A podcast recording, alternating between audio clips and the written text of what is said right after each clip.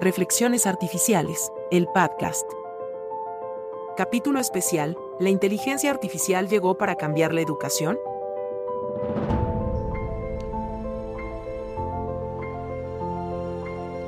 Hola y bienvenidos a Reflexiones Artificiales, el podcast. En este nuevo capítulo vamos a hablar eh, y a explorar sobre el nuevo impacto de la inteligencia artificial en la educación y también vamos a discutir cuáles pueden ser los posibles cambios que podemos ver en un futuro cercano. Para eso vamos a conversar con dos invitados especiales, Santiago Rodríguez Ramírez, estudiante de Ingeniería de Datos e Inteligencia Artificial en la Universidad Autónoma de Occidente, y Víctor Manuel Buitrago, estudiante de Artes Liberales en Ciencias Humanas de la Universidad del Rosario en Bogotá.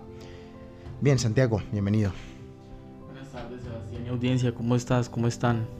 Bien, muchísimas gracias por, por aceptar este espacio nuevamente. Buenas tardes, buenas tardes, Sebas, ¿cómo estás?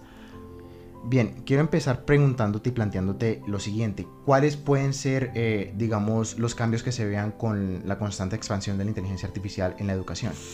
Eso es una pregunta compleja que nos remonta al surgimiento de otras herramientas que han sido disruptivas, disruptoras en los procesos educativos. Una de ellas, la más famosa de pronto antes de la inteligencia artificial, es la calculadora.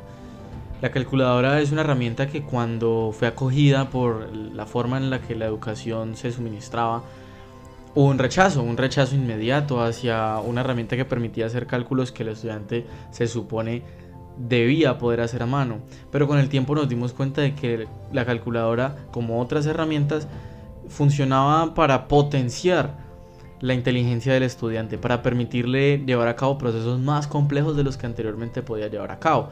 De la misma manera yo creo que los modelos de lenguaje van a ser adoptados como herramientas que pueden potenciar la inteligencia del estudiante en vez de reemplazarla. Todo siempre y cuando sea instruido hacia los estudiantes un buen uso de estas herramientas, esos nuevos valores de potenciarnos a nosotros mismos a través de una herramienta que a reemplazarnos a nosotros mismos a través de esa herramienta. Entonces, ¿por qué crees que hay como tanta, tanto movimiento eh, en torno hacia el prohibir el uso de estas herramientas en, en, en, entornos educativos, como por ejemplo lo hizo la Secretaría de Educación del Estado de Nueva York en Estados Unidos? Desconozco el caso puntual que mencionas, pero mi creencia hacia el por qué el miedo en contra de la inteligencia artificial de cara a la educación se debe a el surgimiento tan repentino de una herramienta tan potente. Volviendo al ejemplo de la calculadora, la calculadora era una herramienta, fue una herramienta que se desarrolló eh, periódicamente. Sí, al pasar de los años se fue mejorando, mejorando y perfeccionando hasta que llegó a lo que es hoy en día, a herramientas virtuales como lo es Wolfram, que son asistentes matemáticos que pueden solucionar casi que cualquier problema. La inteligencia artificial, en especial los modelos de lenguaje, surgieron repentinamente, no dieron aviso para, el, para el, ser humano común, el ser humano promedio, no estaba avisado de que algo así iba a llegar, y menos el, sistema educativo promedio no estaba avisado de que algo así iba a llegar. Entonces cuando nos, nos presentan y nos hacen darle la cara a una herramienta que es capaz de llevar a cabo cualquier tarea que un estudiante de primaria, secundaria le, le delegan, obviamente que va a haber muchísimo rechazo eh, inicialmente porque se tiende a, ver al estudiante como un individuo perezoso que va a acudir a la forma más fácil de poder salir de sus tareas sin estar aprendiendo. Entonces, ¿cómo crees que se pueden empezar a plantear estrategias para, para integrar la inteligencia artificial en, en todo el entorno educativo sin, sin dejarla como un rechazo aparte? Yo creo que una buena forma de implementar esta noción de usar la herramienta para potenciar la inteligencia es dejar de hablar de inteligencia artificial dentro de los colegios y los campuses y empezar a hablar de inteligencia aumentada. Inteligencia aumentada como el concepto que une al ser humano con la inteligencia artificial y que este sea el discurso, que el discurso sea inteligencia aumentada y llevar a cabo cursos, llevar a cabo clases que le enseñan al estudiante los usos más eh, de mayor beneficio que le pueden dar estas herramientas. Clases de prompt engineering, por ejemplo, clases de ingeniería de prompts, cursos completos de ingeniería de prompts, desde qué palabras usar, qué métodos de, prompting usar, eh, enseñar el chain, of, el chain of prompts, el, el, chain of thoughts, que son diferentes que son diferentes metodologías que se han venido desarrollando que son diferentes metodologías que se han venido desarrollando, metodologías que permiten explotar aún más eh, el beneficio que estas herramientas pueden aportarle al estudiante, porque le dan una nueva perspectiva sobre los conocimientos eh, de los cuales está investigando. Bien, y si ya pasamos de plantear cómo la inteligencia artificial o la inteligencia aumentada, como lo planteas, ves beneficiosa para el estudiante, sino que la empezamos a ver desde cómo es beneficiosa para el educador o para la institución educativa y para el sistema general de educación, ¿cómo podría, por ejemplo, la inteligencia artificial ayudar a los docentes a personalizar un poco la experiencia de aprendizaje para el alumno? Bien, es muy importante indagar en esto. Lo obvio inmediatamente es la preparación de las clases. La preparación de las clases se puede acelerar en un, en un porcentaje arbitrario muy muy alto porque si normalmente el, profesor tenía que redactar o llenar un formulario donde está la estructura de la clase eh, la inteligencia artificial se le pueden alimentar esas estructuras para luego pedirle que desarrolle una clase de X tema teniendo en cuenta los temas tratados anteriormente. Eso en cuanto al desarrollo de las clases. En cuanto a la personalización de las clases, que cada estudiante reciba una forma de educación diferente, teniendo en cuenta que ya por sí el sistema educativo al cual nos referimos es un sistema educativo que prioriza la educación personalizada sobre la educación general se puede crear un historial de cada estudiante. Cada estudiante tiene una serie de documentos con los cuales es ingresado y un historial. Si esos historiales son alimentados a la inteligencia artificial, tendría, tendría una noción de cuáles son las mejores formas para llegarle a X sujeto. A mí me parece que esa es la herramienta más potente de la cual la educación se puede... Es la herramienta más potente de la cual la educación se puede supeditar para personalizar la experiencia de cada estudiante. Y por ejemplo, en, el tema de la evaluación, ¿cómo se podría, cuáles serían como algunas aplicaciones prácticas de la inteligencia artificial en, ese proceso? Bien, inicialmente el desarrollo de exámenes y pruebas, habiendo personalizado la forma en la que la inteligencia artificial responde, el modelo de lenguaje responde, habiendo visto la estructura de los exámenes y los temas tratados, hoy en día GPT-4 cuenta con plugins, por ejemplo, para crear quizzes, se puede esto escalar a un nivel más personalizado eso es la, la primera aplicación de estas herramientas. Segunda aplicación es crear una capa de eh, observación sobre las observaciones que el profesor hace del estudiante. Es decir, que haya alguien corrigiendo al profesor. De modo de que la evaluación, el proceso de evaluación sea más efectivo y más preciso. Y, por ejemplo, ¿cómo podría ayudar la inteligencia artificial a identificar y lograr posteriormente abordar todas las brechas eh, en términos de educación que hay entre los distintos estudiantes de un curso? Esa pregunta es demasiado densa, ¿sabes? Y no creo que ahorita yo te pueda dar una respuesta puntual. Porque la educación varía muchísimo. Y hoy en día vemos que meten a sujetos con diferentes capacidades en el mismo salón a darles la misma educación y la educación pierde eficacia para unos sujetos que para otros. Entonces ese es el beneficio de unos a costa de la pérdida de otros. Ya, y te pregunto, eh, para ir cerrando, ¿cuál sería el impacto de la inteligencia artificial en la enseñanza de ciertas habilidades como el pensamiento crítico o la resolución de problemas? En este caso se pueden implementar cursos de prompt engineering y el prompt engineering me parece que es una de las habilidades que surgen a través del pensamiento crítico. Es una consecuencia del pensamiento crítico. Porque hacer una buena prompt implica tener un buen conocimiento de cómo está formulada una pregunta, de cómo está formulada una situación, de una lógica, ¿no? Entonces es el pensamiento crítico que se supedita en la lógica da paso a, un buen, a una buena ingeniería de prompts. Si nos vamos únicamente al cómo la inteligencia artificial puede aumentar el pensamiento crítico, es permitiéndole desarrollar conversaciones con los estudiantes en, por medio de las cuales la inteligencia artificial explique cuáles son los pasos del procedimiento a llevar a cabo para poder desglosar un concepto. Bien, y ya si hablamos a nivel más macro, a nivel de las instituciones educativas en sus procesos administrativos, ¿cuál podría ser ese potencial de, la, de que las inteligencias artificiales automaticen eh, ciertos procesos que conllevan mucho tiempo o que pueden desgastar mucho a, una institución educativa por medio de su personal administrativo? Bueno, se me ocurre que en la parte financiera de una institución podría ser de gran utilidad para manejar los costos, los ingresos, manejar los gastos, para poder manejar los procesos financieros de cada estudiante independientemente y tomar decisiones basadas en el historial financiero de los estudiantes, de del historial de la familia del estudiante, si hablamos del colegio, cuando hay una situación, poder no sé si brindarle la capacidad de tener una postura moral al respecto pero sí la capacidad de poder organizar y estructurar toda esta burocracia que muchas veces dificulta el, avance eh, veloz de los procesos. Bien, y ya para cerrar completamente, te pregunto cuáles son los desafíos éticos y morales de la inteligencia artificial. Eh, por ejemplo, ya que no existe una herramienta, una herramienta que posiblemente pueda de una manera completamente veraz identificar si un texto o si alguna, algún trabajo fue desarrollado por una inteligencia artificial o por un ser humano, ¿cómo se puede desarrollar entonces eh, cierta clasificación y de qué manera esto puede impactar de una manera o puede ser un desafío ético-moral? Ya de por sí lo es, porque es imposible detectar estos sistemas usando sistemas de la misma naturaleza. Hay un gran problema ahora mismo en el mundo de la IA y es ¿Qué vamos a hacer para alinear estos modelos?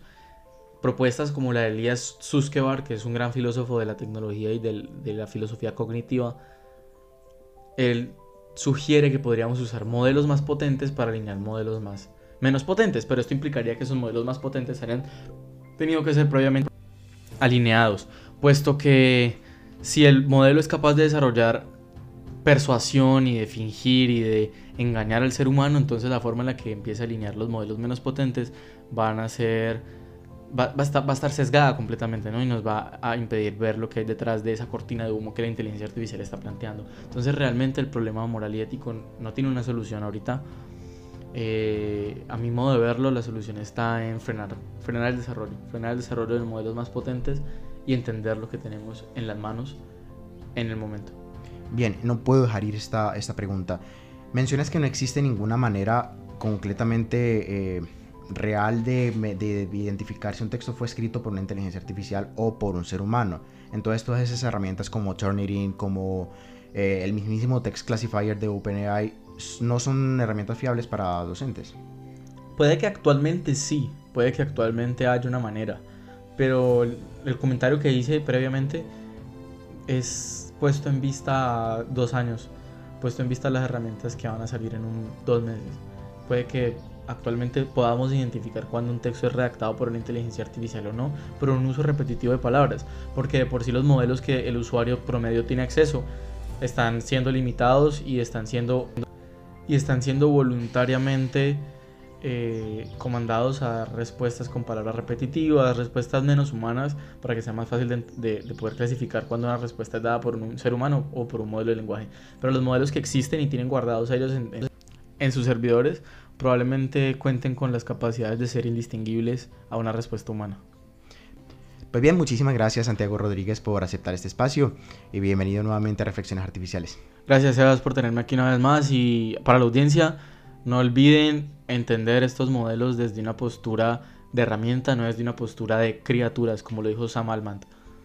Pues bien, ahora vamos a hablar con Víctor Huitrago, estudiante de Artes Liberales en Ciencias Sociales, donde vamos a conocer otra perspectiva de todo lo que viene siendo la inteligencia artificial en la educación, ya más desde el punto de vista de las humanidades y ciencias sociales. Víctor, bienvenido a este espacio. Gracias, Eitas. Bien, quiero comenzar planteándote la pregunta central del podcast, que es cómo la inteligencia artificial llegó para cambiar eh, la visión de la educación en la sociedad. Em, pues bueno, llegó un poco como no solamente para cambiar la visión de la educación, sino como todos los procesos que comprenden la producción dentro de una sociedad. Entonces, pues eh, de eso parte justamente la, la actividad para que esas personas que van a entrar a esos modelos de producción pues tengan las características y las habilidades necesarias dentro de ese modelo. Ahora ya puntualmente dentro de la educación el tema es que estamos ante una herramienta como lo suficientemente potente como para que ciertas actividades que hacían parte de la formación de ese modelo las repensemos, porque incluso dentro del mismo modelo ya van a haber cosas que van a cambiar, ¿no? Entonces, o sea, esto te lo digo pensando como en, en labores que eh, en las que haya mucho papeleo y la gente tenga que hacer, digamos que escribir eh, reportes y ese tipo de cosas, pues estamos ante una herramienta que perfectamente le puedes dar la información sumamente necesaria y te lo va a hacer mucho más rápido y te lo va a elaborar lo, suficientemente bien para los estándares que se manejan dentro de, pues, de ciertas empresas o de ciertas actividades como trabajar dentro de un Senado, hacer parte del gobierno o dentro del periodismo, etcétera, etcétera. Entonces, pues justamente como que en el caso de la educación puntualmente, formar en habilidades para desarrollar un buen informe termina siendo de cierta manera innecesario, ¿sabes? Podrías estar aprovechando ese tiempo y ese enfoque de esa formación en otras habilidades más relevantes cuando ya tienes una herramienta que es muy potente y que te puede cumplir de una forma más eficientemente esas labores.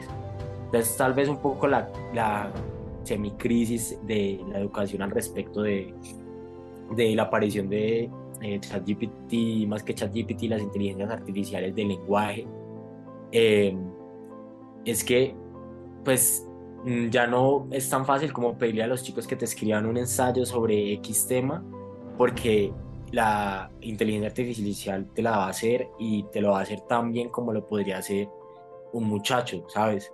Entonces, aprender a escribir, eh, digamos que según las estructuras de lo que estás pidiendo, es una habilidad que es muy importante de desarrollar porque a la medida en la que uno va aprendiendo a escribir también aprende a leer ese tipo de, de artículos, o sea, cada literatura tiene una estructura literaria distinta, es distinto leer un ensayo de opinión a leer eh, una reseña sobre una película o a leer una reseña sobre algún libro, texto, a leer una ponencia. Y siga siendo necesario e importante que se formen estas habilidades para comprender el, la estructura de esos textos y uno pueda tener una lectura crítica frente a ellos, pero sin caer en que los chicos o pues nosotros tengamos que estar ejerciendo activamente como lo se hacía tradicionalmente esos textos. Entonces, digamos que se traslada el enfoque de aprender a hacer bien finalmente esos textos, a entender bien la estructura y a tener un buen relacionamiento a partir de ese entendimiento con la inteligencia artificial. Porque es una cosa muy distinta que tú sepas lo que quieres y sepas qué parámetros le puedes dar a la inteligencia artificial para que te dé un texto en esas medidas a que simplemente le digas, hazme un ensayo de tal cosa y punto. Probablemente ese ensayo no va a ser lo que tú estás pretendiendo que sea y no va a ser tan bueno como, como podría serlo si tú tienes claros los parámetros que quieres escribir finalmente. Entonces, pues, digamos que eso es un apartado muy puntual que es como en términos de escritura, que es algo que a veces muchas veces se piensa como que ya no, que la gente suele decir como no, pues ya no tiene sentido pedir a los chicos que escriban un ensayo, que escriban un resumen, más que el sentido de que lo hagan, eh, y justamente los términos tradicionales que lo hemos venido haciendo, es cómo modificamos ah, eh, lo que estamos enseñando para que la herramienta pueda ser usada y potenciar justamente la actividad de quien está estudiando. Entonces, lo que planteas es que tiene que ir un poco más hacia integrar las herramientas y asumir la existencia de estas como un complemento para la educación en lugar de un enemigo para la educación. Un ejemplo similar es el que me dio Santiago en la entrevista que, que tuve con él en este mismo capítulo, y es la llegada de la calculadora. Cuando la calculadora llegó, se vio como un enemigo para la educación precisamente porque podía hacer las, ciertos cálculos que podían hacer también los seres humanos, pero últimamente se fue integrando, integrando cada vez más y ahora es un gran complemento para, para la, la educación y para los procedimientos científicos. Sí, exacto. O sea, uno podría pensar justamente con el ejemplo de las calculadoras que hay algo muy cierto y es que en la medida en que nosotros dejamos de ejercitar ciertas actividades o de desarrollar ciertos hábitos, pues se van deteriorando dentro de nuestro acervo de habilidades. Y es un problema, eh, pues no es un problema, es un proceso completamente neurobiológico. Si uno deja de hacer ciertas actividades, si uno deja, por lo menos uno siempre va a recordar cómo montar cicla, porque es una memoria práctica y es una memoria corporal. Esa memoria se almacena eh, en muchos lados, hace parte del cerebelo, entonces ya está dentro de nuestra motricidad, entre comillas, natural, si es que lo aprendimos cuando estábamos muy pequeños. Pero es cierto que si tú dejas de montar cicla cada cierto tiempo, pues no vas a montar de la misma manera y de la mejor manera y vas a tener la misma habilidad que tenías si llevas mucho tiempo montando cicla. Entonces justamente con la calculadora puede que en su momento se haya dicho, no, pero es que la gente ya no va, va a deshabilitarse, por así decirlo, en realizar operaciones matemáticas. Pero eh, efectivamente como se desarrolló pues la relación con esta herramienta que es la calculadora, pues nos dimos cuenta que más que deshabilitarlas, es que nuestra capacidad de cómputo en sentido como de tiempo inmediato como seres humanos hasta cierto punto es bastante limitada, ¿sabes? Y se necesita mucho esfuerzo y mucho tiempo en ejercitar ese tipo de habilidades como para que un ser humano te pueda sacar operaciones factoriales en menos de un minuto, ¿sabes? Cuando tienes una calculadora que justamente si les das los datos necesarios te va a hacer ese proceso y te va a poder ayudar a avanzar dentro de todo el desarrollo de la investigación o de lo que estés tratando de encontrar a través del lenguaje que es la matemática. Entonces, de fondo, persiste la importancia del lenguaje matemático, ¿sabes? Tú tienes que entender de la estructura de la matemática y de cómo funciona para utilizar la calculadora como herramienta. Ya si uno lo trae esto al modelo de inteligencia artificial actual, que es un modelo de lenguaje, digamos que lo que disrumpe un poco justamente y que es como muy llamativo es que al ser un modelo de lenguaje es una herramienta no solamente en estos términos eh, exactos, por así decirlo, como de la matemática en una calculadora, sino que también entra dentro de la misma lógica del lenguaje. Pero la matemática, o sea, es un lenguaje también, sino que la lógica que rige dentro de nuestro lenguaje común, como puede ser el inglés o el español o la mayoría de las lenguas, tienen unas estructuras que al final tratan de hacer lo mismo, de transmitirnos un conocimiento, un entendimiento, una comprensión, unos saberes de lo que entendemos por la realidad, la transformamos en esas palabras que podemos comunicar y a partir de eso vamos desarrollando nuestra comprensión de diversos fenómenos. Entonces, ¿por qué digamos que el chat rompe?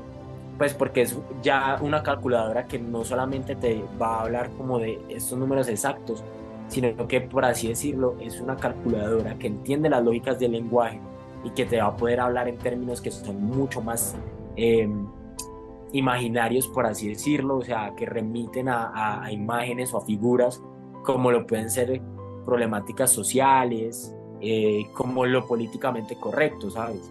Que detrás de eso hay, hay que tener una comprensión, como un background de todo lo que ha pasado alrededor de esa palabra y cómo esa palabra se relaciona semánticamente y sintácticamente con el resto de las oraciones que hay alrededor de ella y cómo eso nos dice lo que nosotros estamos comprendiendo en este caso en términos de moralidad dentro de una sociedad, de lo que es lo eh, políticamente correcto. Entonces esa adaptación hay que hacerla en el mismo sentido de que hay que entender que si uno no trabaja esta habilidad de entender el lenguaje en esos términos, o sea, desarrollar un pensamiento crítico, una lectura crítica, eh, ser capaz de evaluar lo que se está diciendo, ser capaz de preocuparse por justamente las palabras que uno está usando, ser capaz de preocuparse por cómo uno está transmitiendo la información y qué está entendiendo por lo que le están transmitiendo uno mismo, pues utilizar ChatGPT eh, termina siendo pues, como muy limitado, ¿sí? Porque una persona, pues, que tú le escribas a ChatGPT y que le digas, oye, ¿qué piensas sobre, eh, no sé, la apartheid en Sudáfrica durante los años de Nelson Mandela? Y que te dé un chorro de información al respecto y que tú lo leas y te quedes hasta ahí, hasta lo que te dijo, pues en el fondo estás desaprovechando la herramienta completamente. Sí, lo que yo pensaría que hay que hacer es darle a entender a los chicos que es una herramienta muy potente por algo que mencionabas antes de que puede ser una especie de tutor personalizado, pero que ese tutor personalizado no es el sabelo todo, ¿sí? O sea, no es un dios, no nos va a dar las respuestas absolutamente a todo. Y como es un modelo de lenguaje entrenado en nuestro lenguaje, nuestro lenguaje tiene ciertas limitaciones. ¿sí? Que es algo un poco como la propuesta de Wittgenstein cuando dice que todo el problema de la filosofía es un problema de lenguaje, como el problema de la comprensión de la realidad es un problema de lenguaje, y de lo que no sabemos no se puede hablar. Y hay cosas que nosotros desconocemos porque nuestra experiencia humana no nos permite transformar en imágenes que transformamos en palabras dentro de una estructura lógica para transmitirlo a los demás. Bueno, efectivamente, el modelo de lenguaje es un modelo de lenguaje por lo tanto no nos va a transmitir más allá de lo que el mismo lenguaje ya le permita. Y hay que tener eso muy claro para no verlo como el sabelo todo y la Wikipedia más real que pueda existir actualmente, porque no es así. ¿sí? Es una herramienta que va a reunir mucha información porque tiene una capacidad de cómputa mayor que la tuya y mayor que la mía, pero es una herramienta que hay que finalmente saber usarla y entenderla en ese contexto. Bien, Ahora me mencionabas el tema del tutor personalizado, entonces te pregunto, ¿cómo la inteligencia artificial podría ser utilizada por las distintas instituciones educativas y distintos educadores para ayudar a personalizar la experiencia de aprendizaje para sus alumnos y para también ayudar a reducir un poco la brecha eh, de educación o la brecha de entendimiento y conocimientos que tienen los diversos estudiantes de un aula de clases? Ok, eh, voy con la primera y después respondo un poco lo de la brecha que me parece bastante difícil, porque de hecho como un tema que está en debate es justamente si la inteligencia artificial puede ser una herramienta para cerrar las brechas o que por el contrario más bien las va a terminar separando. Pero bueno, al respecto de la primera, sobre la personalización, te puedo poner un ejemplo muy concreto y es que eh, al final de este semestre de lo que he estado estudiando me he interesado mucho por la historia de la fundación de Latinoamérica, o sea, como historia de la colonia en Latinoamérica. Y algo que me di cuenta utilizando ChatGPT es que, o sea, empecé a hacerle preguntas como de contextos históricos de lo que había venido pasando. Yo leía, estaba leyendo como cosas sobre la colonia, habían cosas que no me quedaban claras, entonces le preguntaba a ChatGPT. Y me iba arrojando de ahí para atrás como más historia y más historia y más historia, porque ya me empezó a contar un poco como sobre la época medieval y todo lo que sucedía. Me di cuenta de una cosa fundamental que por lo menos pasa en la educación acá en Colombia, y es que uno le suelen decir que la, el periodo de la época medieval es como una época oscura, como que ahí no pasó nada y es como la noción que uno tiene muy por encima. Pero ya cuando yo me senté a hacerle preguntas a ChatGPT, me di cuenta que en esa época medieval, o sea, hay una telenovela, pero impresionante de familias europeas y de reinos y educados y un poco de cosas que pasaban que explican muy bien como la razón por la cual la colonia termina siendo la colonia en esos términos como tan imperialistas y tan invasivos. Y es fundamental entender eso si uno quiere entender la historia de la formación de países justamente como Colombia. Y en ese sentido, eh, pues yo lo que hice fue arrancar el chat, decirle a chat, a chat darle un prompt y decirle, hey, necesito investigar sobre estos temas eh, necesito que adoptes este comportamiento. Le, le dije algo así como compórtate como un historiador con visión un poco crítica sobre lo que sucede en Latinoamérica, que le va a estar dando o recitando eh, una conferencia a unos jóvenes que quieren aprender más sobre la formación de Latinoamérica, pero que no se rige solamente como en esos términos de la colonia y de la fundación, sino que entiende como todo el relato histórico, como la historia de la historia justamente que lleva a ese punto leí esos prompts y cada vez pues que él me hacía como, hay que ser como muy conciso en lo que te decía antes de que no es el sabe todo y que tiene equivocaciones, para los puntos en los cuales él se contradice, encontrarlos y uno buscar la información de uno mismo y retroalimentarlo, decirle, oye, me habías dicho esto anteriormente, después me dijiste esto, ¿qué sucede? La mayoría de los casos va a reevaluar lo que formuló y te va a decir, no, en realidad, eh, tienes razón, discúlpame, en realidad eh, lo que sucedió fue esto, esto y esto. Entonces, pues por lo menos ahí yo cojo un apartado del lenguaje lógico del cual hace uso ChatGPT para dedicarlo únicamente como a eh, como una parte del lenguaje que en este caso sería la historia, la historia latinoamericana. Voy reduciendo el contexto al cual le voy a dar el margen sobre el cual vamos a estar trabajando y simplemente desarrollo un diálogo dentro de ese margen que resulta mucho más efectivo. Eh, porque es como si tuvieras a tu disposición una especie de libro al cual le puedes hacer preguntas puntuales directamente. Entonces no me toca como recurrir a otros textos para tratar de encontrar las otras preguntas, sino que él directamente me va a ir dando respuestas que yo voy concatenando. Y ya si quiero explorar más a profundidad o si hay algo que no me queda completamente claro, que sobre todo son puntos en los cuales él se contradice, le puedo pedir como, oye, eh, ¿sabes quiénes han escrito sobre esto? Y voy directamente a las fuentes y reviso si coincide lo que me ha dicho o profundizo específicamente sobre esos temas. Entonces, digamos que se puede dar una fundamentación de cómo utilizar ChatGPT de esa manera, que igual es un proceso muy orgánico, ¿sabes? Como quienes se terminan acercando a la, a la herramienta terminan entendiendo como todo este tema del prompt engineering y, y lo importante que es como la relación del diálogo con con el chat GPT, porque finalmente es un modelo de lenguaje. Y tal vez desde las instituciones se podría optar por darles como esa herramienta o presentarles ese uso de la herramienta a los chicos para que no se queden en lo básico, que es solamente hacer una pregunta y esperar lo que respondan. Y bueno, eso es por un lado. Y por el otro que me habías eh, preguntado sobre la, la brecha, pues,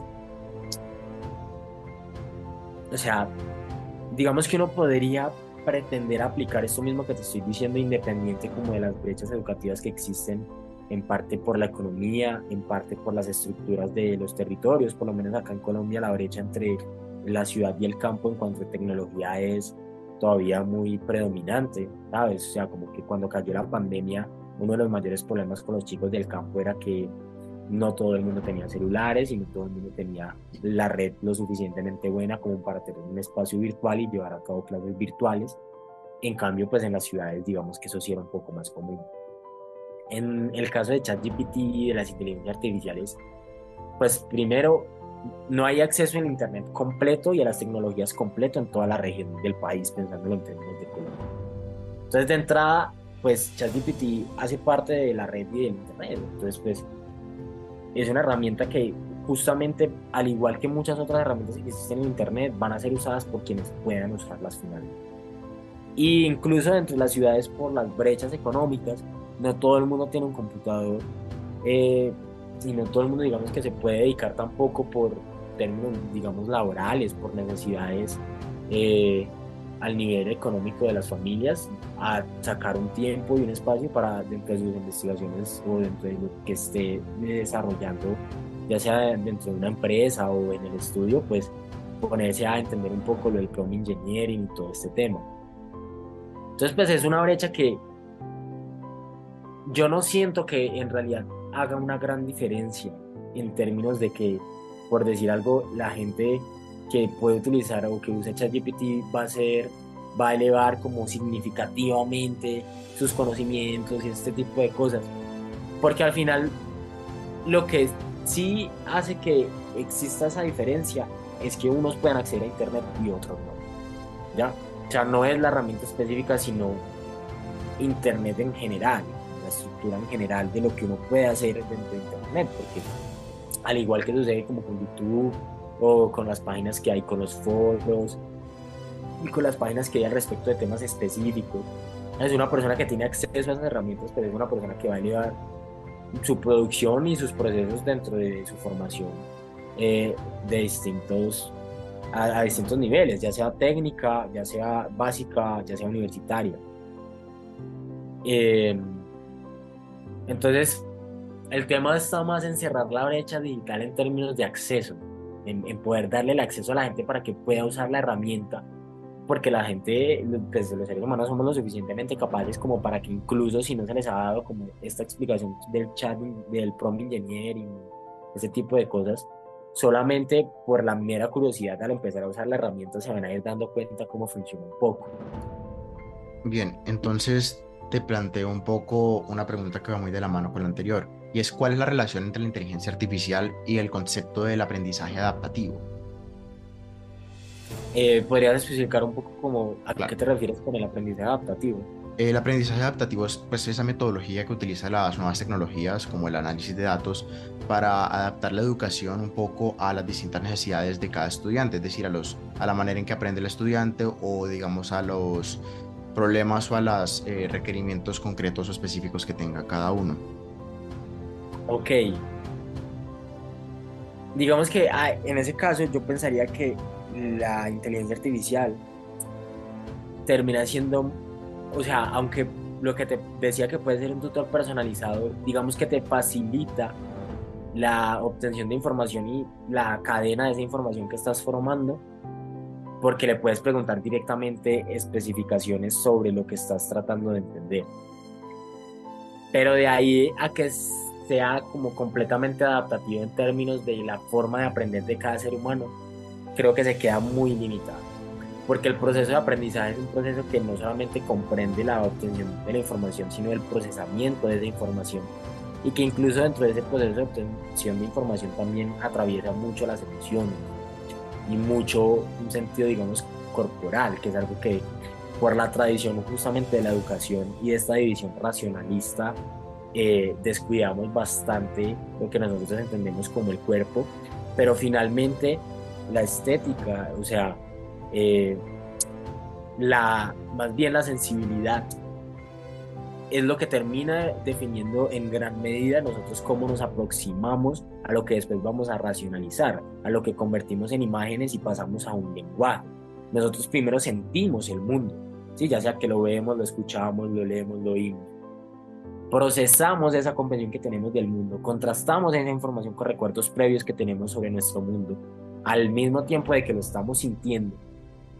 Creamos imágenes, estos bloques como que aparecen en nuestra cabecita, que se terminan transformando en estructuras de lenguaje, en palabras concretas que nos simbolizan eso que queremos transmitir y, esa cadena de lenguaje es la que transmitimos y por eso es que podemos compartir el conocimiento con otras personas. Pero ese conocimiento es un conocimiento que no se comparte únicamente en esos términos de lenguaje, sino que también existe el lenguaje corporal. Como nosotros expresamos y nos relacionamos con nuestro cuerpo cuando estamos hablando sobre un tema, también dice mucho sobre lo que nosotros queremos transmitir. El énfasis que hacemos a veces cuando hablamos con las manos, con ciertas posiciones de las manos, cuando movemos los hombros, cuando cambiamos nuestra expresión facial, cuando denotamos una palabra específica dentro de nuestro discurso, también está transmitiendo al otro ser humano esto de lo que yo comprendí como ser humano, esta palabra justamente que estoy diciendo aquí, tiene una relevancia y tiene un sentido que es un juicio al cual yo le estoy atribuyendo de mi subjetividad dentro de mi aprendizaje. Una inteligencia artificial, por lo menos en los términos que tenemos de ChatGPT, es una inteligencia que no puede fijarse en esos detalles en que cuando le diga al chico que esté leyendo algo en específico y se asombre por lo que está leyendo, no se va a dar cuenta de eso. Y es una herramienta muy potente, ¿sabes? Cuando tú le estás educando o le estás presentando un discurso a alguien más y te das cuenta que esa palabra específica que señalaste le pareció algo interesante, puedes agarrarte e irte por ahí, porque las palabras en cierto sentido son como llaves que desbloquean un poco como la comprensión del mundo. Entonces, esa llavecita es una persona que un educador, un buen educador, que entienda la diferencia de los procesos de aprendizaje individuales, pueda decir, esta es la llavecita de este estudiante. Y por ahí nos agarramos y por ahí nos vamos. Y hay personas que necesitan desarrollar expresión corporal en lo que están entendiendo para consolidar sus conocimientos, para ir depurando lo que están entendiendo. Entonces, hay una diversidad de procesos que involucran eh, el cuerpo las emociones, lo que tú estás comprendiendo, de habilidades que justamente como por esa tradición racionalista no son tan valoradas porque remiten más a una inteligencia emocional como se ha venido hablando últimamente, pero que finalmente si algo es innegable por los diversos estudios que se han hecho, es que una persona con unos altos niveles de inteligencia emocional es una persona con una habilidad social también muy alta. Y para tener una habilidad social muy alta, uno tiene que tener una habilidad en el manejo del lenguaje y de las circunstancias del lenguaje muy alta también. Entonces, hay aprendizajes que, por lo menos en esos términos de la humanidad o de las escuelas de ciencias humanas, nosotros lidiamos constantemente con el lenguaje y con esas circunstancias del lenguaje. ChatGPT termina siendo una herramienta que queda muy limitada a la información que nos puede dar sobre lo generalizado que el mundo está entendiendo, ¿sabes? Como de lo que ella reúne dentro de la web o del banco de información que esté disponible pero que no nos puede transmitir como una subjetividad precisamente por esto que te estoy comentando de la sensibilidad. Y puede que en algún momento lo haga, puede que no. Ahí ya hay un debate entero de pensar en la inteligencia artificial como pues esta superinteligencia que ya digamos que en cierto sentido habría que entrar a ver si efectivamente puede desarrollar emoción, puede desarrollar de cierta manera una corporilidad y un contacto eh, con el mundo sensible. Pero ese tutor personalizado yo lo dejaría en términos de lo que te decía anteriormente. ¿no? ese sería como mi conclusión, es un tutor personalizado eh, para la obtención de información que estás buscando, ¿sabes? O sea, es como un, un muy buen bibliotecólogo, por así decirlo lo que pasa es que es un bibliotecólogo que al no ser humano, cuando tú le empieces a hablar como sobre justamente eso que ha leído y tratar de tener una discusión mucho más profunda al respecto, probablemente se quede corto. Entonces, es un tutor en esos términos de información, pero no un tutor en términos de guía. ¿Sabes? No, no es quien te va a acompañar en ese proceso de aprendizaje finalmente. Ya, entonces mencionabas mucho el papel del educador. ¿Cuál es el papel concretamente del educador en la nueva educación, es decir, la educación con la integración con la inteligencia artificial? ¿Y cuál es un poco la relación de, entre el educador, el estudiante y la propia inteligencia artificial, esas herramientas?